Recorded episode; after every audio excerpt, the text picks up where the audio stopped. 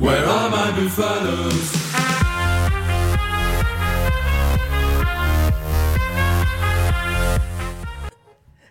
Bonjour à tous, comme tous les dimanches, on se retrouve pour débriefer toute l'actualité du top 14 et on aura pas mal de choses à dire avec notamment la large victoire de La Rochelle sur la pelouse de l'UBB mais aussi le succès précieux du RCT qui rentre dans le top 6. On parlera également de la défaite très frustrante de Bayonne. Pour m'accompagner aujourd'hui, je suis en compagnie de Vincent Bissonnet. Bonjour Vincent. Salut Manon. Et de Jérémy Fada. Bonjour Jérémy. Salut Manon, salut Vincent. Allez, on va attaquer tout de suite avec la question qui fâche. Euh, voilà. L'enseignement du week-end, c'est forcément les très belles victoires de La Rochelle et de Toulon. La Rochelle qui s'est imposée 36-6 euh, sur la pelouse de l'UBB. Euh, Jérém, est-ce qu'on peut dire que La Rochelle et Toulon ont vraiment frappé un, grand coup ce week-end? Ah ouais, c'est même un doux euphémisme de dire ça. C'est les deux énormes coups du week-end à mon sens. Ils pouvaient peut-être être un peu plus prévisible du, côté Rochelet parce que même si la, saison des maritimes est un petit peu en, en dents de scie et encore, mais euh, il y a eu des, euh, vrais euh, coups durs à domicile, quelques défaites à, la maison qu'on avait rarement vu. En tout cas, les Rochelais, s'il y a bien quelque chose d'assez régulier cette année, c'est que quand ils ont besoin de gagner et de frapper fort, ils savent le faire. Et là, on sentait que le coup avait été parfaitement préparé dans ce derby devant, devant tant de personnes dans ce grand stade de Bordeaux. Et clairement, ça a été une démonstration de force. Quoi, parce que si La Rochelle a mis du temps à vraiment faire un écart au score sur la physionomie du match, il n'y avait pas photo. Aujourd'hui, il me semble que les Rochelais, c'est pas vraiment une surprise, s'imposent comme la deuxième très grosse équipe de ce, de ce championnat avec le Stade Toulousain. Pour Toulon, voilà, c'était peut-être moins attendu, tant les Lyonnais étaient sur une, une belle dynamique. Alors peut-être que cette euh, coupure du championnat a mis un frein à cette, à cette dynamique justement, mais euh, ça relance complètement les, les, Varois dans la course à la qualification. Et puis pour terminer euh, mon propos, euh, ça en fait quelque part de ce RCT un vrai épouvantail de, de ce fin de saison. Qu'est-ce qui a fait le plus la différence euh, pour le RCT bah, je pense que le RCT est une équipe qui. Euh, les, les, les, matchs Toulon-Lyon sont toujours très particuliers. Hein. On a toujours l'impression que c'est toujours l'outsider qui, qui, gagne. On se souvient la, la, finale de, de, de Challenge où, où, un peu la surprise générale, Lyon avait, avait réussi à, à battre le RCT au vélodrome. Il y a, il y a un an, le, le, RCT était déjà venu s'imposer très largement à, à Lyon, c'est deux équipes qui se connaissent très bien et je pense que je pense qu'hier le, le, Pierre Mignoni a su entre guillemets euh, a su lire un petit peu dans les dans les plans euh, dans les plans lyonnais quoi et a trouvé la et a trouvé la parade et à partir du moment où, où les Lyonnais euh, ont tactiquement su euh, notamment sur la première mi-temps un peu contenir la, puissance du pack du, du, pack du lyonnais le talent le talent après a fait la différence et, sur la deuxième mi-temps on a senti qu'il y avait un, ascendant je sais pas si psychologique ou tactique mais en tout cas on a senti que les, euh, Toulonnais étaient vraiment dans le match, alors que les, Lyonnais, voilà, sur, quelques choix euh, stratégiques, ont été, euh, voilà, ont été un petit peu, un petit peu à, côté à côté de leur pompe. Ouais, mais aussi parce que tu, tu, soulignais le bon boulot stratégique de Pierre Mignoni et, et Franck Azema. Et le banc de touche a fait mm. beaucoup de bien au RCT en, en fin de match et euh, j'ai la faiblesse de penser que c'était un petit peu voulu quoi, quand on met des, des garçons comme, euh, comme Dan Bigard, euh, mm. Facundo Isa ouais. Euh, sur le bord, c'est aussi pour vous assurer une fin de match peut-être plus sereine. Ce qui s'est passé, à mon sens, le, la victoire varoise n'est pas du tout imméritée parce que là où je rejoins Vincent, c'est que quand même elle manque de, de constance cette équipe toulonnaise oui. sur l'ensemble de la saison, mais elle manque pas de talent. Hein. Mm. Quand vous ouais, regardez le, le, 15 de départ aligné euh, hier et aligné depuis plusieurs semaines, il euh, y a des vrais match winners dans mmh. cette équipe. Hein. Après, Toulon, on se répète un peu d'une semaine à l'autre, mais c'est vrai que c'est une équipe qui, quand elle dispose de toutes ses forces vives, euh, aujourd'hui, elle, elle, je pense qu'elle est top 4 en France euh, sans, sans problème. Et voilà, il y, y, a eu des, vraiment des périodes où il, il, manquait des joueurs, il manquait des joueurs clés, ça se ressentait.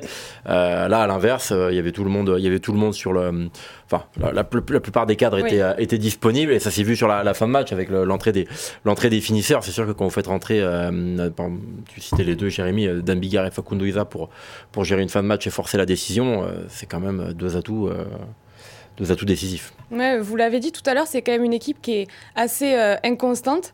Aujourd'hui, ils rentrent dans le top 6.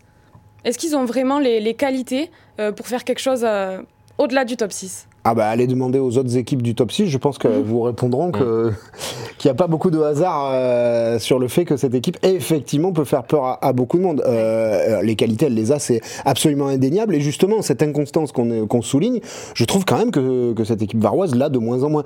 Euh, elle a été tenue à, à, flot, un peu à bout de bras par, par deux, trois mecs à un moment. Je pense notamment à Baptiste Serein qui, qui fait une excellente saison, qui s'est imposé comme le patron de cette équipe et qui parfois était peut-être même le, à la fois le point fort et le point mm. faible de cette équipe, parce que dès qu'il était plus sur le terrain, euh, le RCT était un peu perdu. Là, je trouve que ça se ressent peut-être un peu moins sur euh, le match d'hier. Voilà, il n'y a pas forcément besoin d'un Baptiste Serein à, 19 sur 20 pour, pour gagner, parce qu'il y a aussi plein d'autres talents à côté. Prenez la ligne de trois quarts depuis qu'ils ont rentré Payawa et, et au centre. Bon, hier, il, blesse Colby, mais bon, avec Colby et Wayne Nicolo sur sur les ailes, mais, même ça à l'arrière qui a un jeu de mm. pied euh, énorme qui, qui, fait quand même du bien à beaucoup de monde. Là, il rentre Charles Olivon qui est plein de confiance du, tournoi destination. Voilà il y a du talent partout dans cette équipe euh, toulonnaise. Si, si, elle est à plein régime, évidemment qu'il faudra compter sur elle pour la fin de saison et évidemment qu'elle fera partie des favoris pour, pour le titre. Hein. Mm. Comme l'an dernier, elle aurait, elle aurait fait partie des favoris si elle avait réussi à, à emporter ce dernier match de, de, phase régulière au Racing. On les présentait déjà comme les épouvantails de la, des, phases finales. Alors il leur avait manqué euh, un tout petit peu d'essence dans le réservoir, hein, ce qui les avait fait euh, bah, chuter, comme, on le disait au Vélodrome, en, finale de challenge et, et donc à, à l'Arena. Mais effectivement, oui, ce RCT a tous les, à tous les traits de, de l'épouvantail. Tout à l'heure, enfin, tu viens de parler de Colby, peut-être qu'on peut faire euh, une petite aparté euh, sur ce joueur. Euh, c'est quand même un joueur très important, on l'a vu encore mmh. ce week-end. donc, a priori, c'est sûr, même c'est une entorse. Mmh. Il y a encore des examens qui, doivent être faits. Mais est-ce que sans Colby, ben, finalement, ça, peut leur faire vraiment mal sur le terrain? On sait qu'ils doivent récupérer Gabin Villiers d'ici 2-3 semaines. Qu'est-ce que vous en pensez Moi, la réponse, la réponse, elle est dans ta question.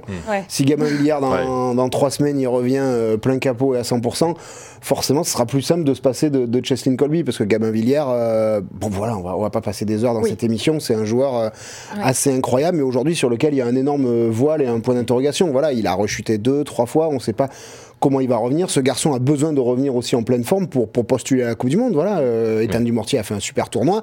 Aujourd'hui, euh, si Gabin Villiers il, apporte pas les garanties nécessaires au staff du 15 de France, ce sera peut-être dur de postuler pour, euh, pour le mondial.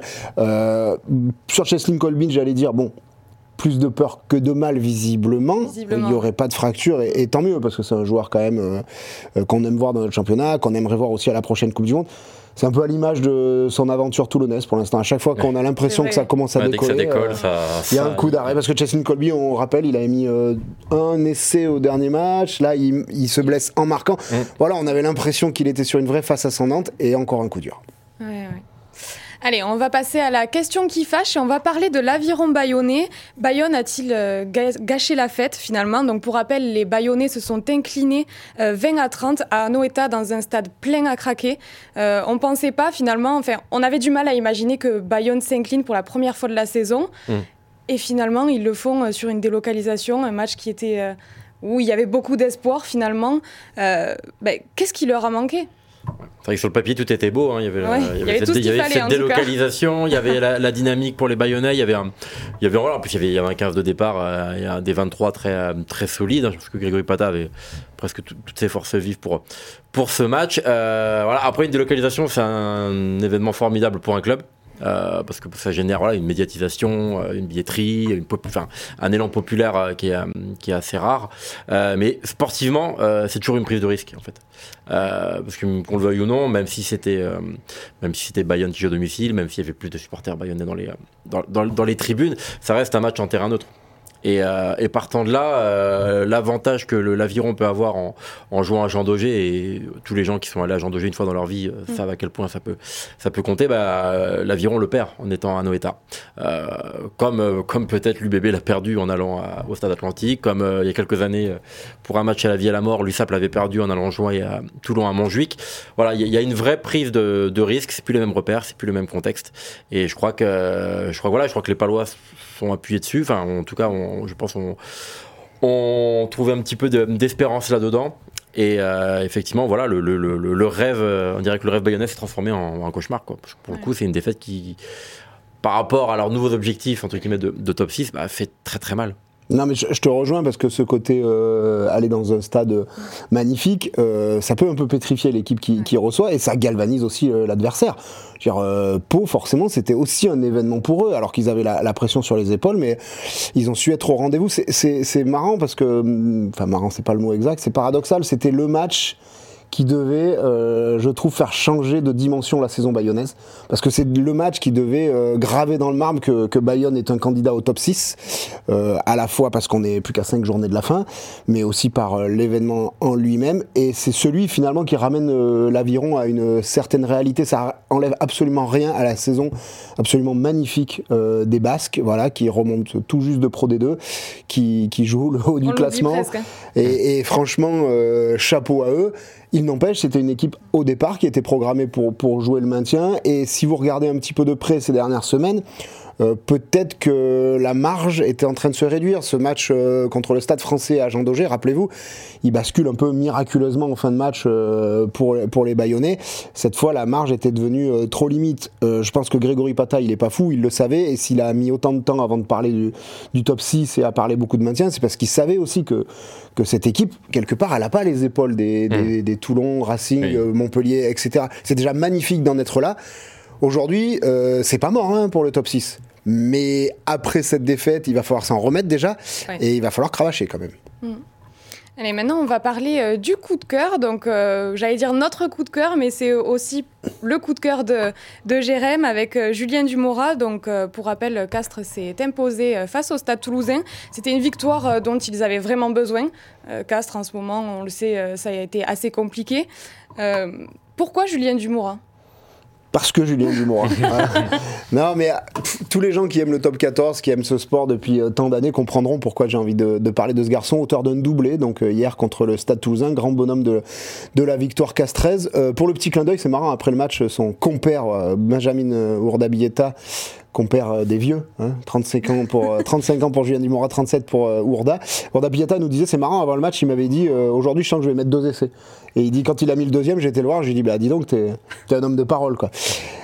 Julien Dumora, c'est un garçon quand même qui est, à mon sens, un, symbole des dix dernières années du, top 14, une, une, valeur sûre, un mec euh, de talent. C'est pas juste un mec de devoir, c'est un vrai mec de talent qui a peut-être pas un CV long comme le bras, qui a aucune sélection internationale. Sincèrement, quand on a vu euh, certains joueurs partir en équipe de France, euh, ça aurait pas été volé de sa part d'aller grappiller quelques sélections, mais il est arrivé en 2014 au CO et, il a fait beaucoup de bien à ce club. Aujourd'hui, je crois qu'il est exemplaire euh, dans sa manière de travailler. Il a récupéré le brassard de capitaine depuis, euh, depuis quelques matchs en l'absence de, de Mathieu Babillot. Euh, et j'insiste et je reprends une, une déclat hier de, de David Darikara, son, son entraîneur, quand on l'a interrogé, il dit c'est un vrai joueur de rugby. Hmm.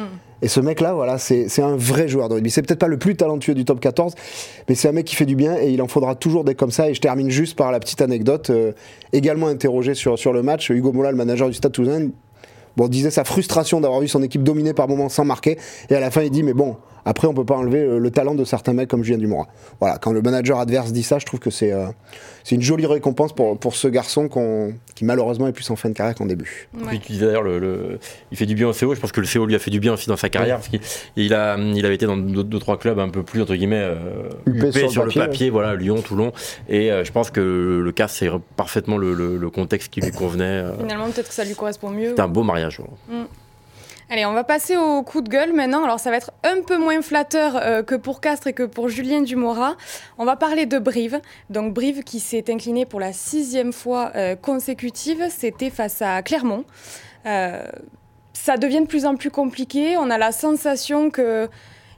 C'était assez étrange ce match en fait presque on a la sensation qu'ils avaient du mal à se battre, alors que pourtant ils sont censés avoir les crocs parce qu'ils se battent quand même pour leur maintien en 2014.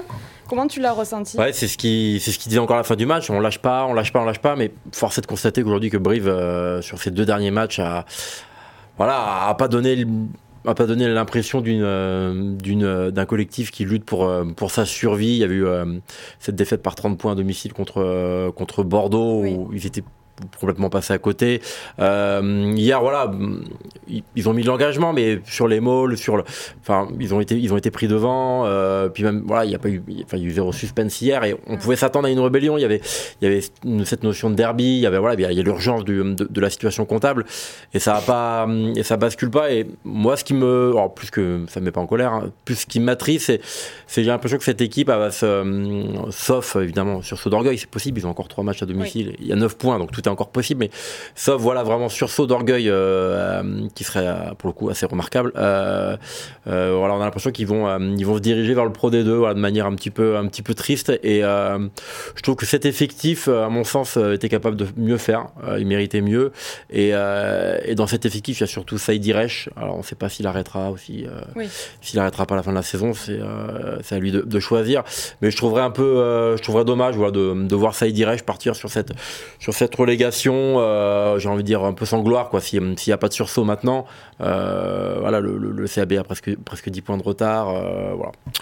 Je, voilà, j'espère que les, les me feront mentir dans les prochaines semaines et voilà, ils quitteront au moins cette saison la, la tête haute en montrant de l'engagement, mais aussi autre chose, en tout cas plus que ce qu'ils ont montré sur les, sur les deux dernières journées. Ouais, c'est vrai que c'est dommage. Je je sais pas ce que tu en penses, Jérém. On a hmm. aussi la sensation que finalement la venue de Patrice Colazo a pas encore pris.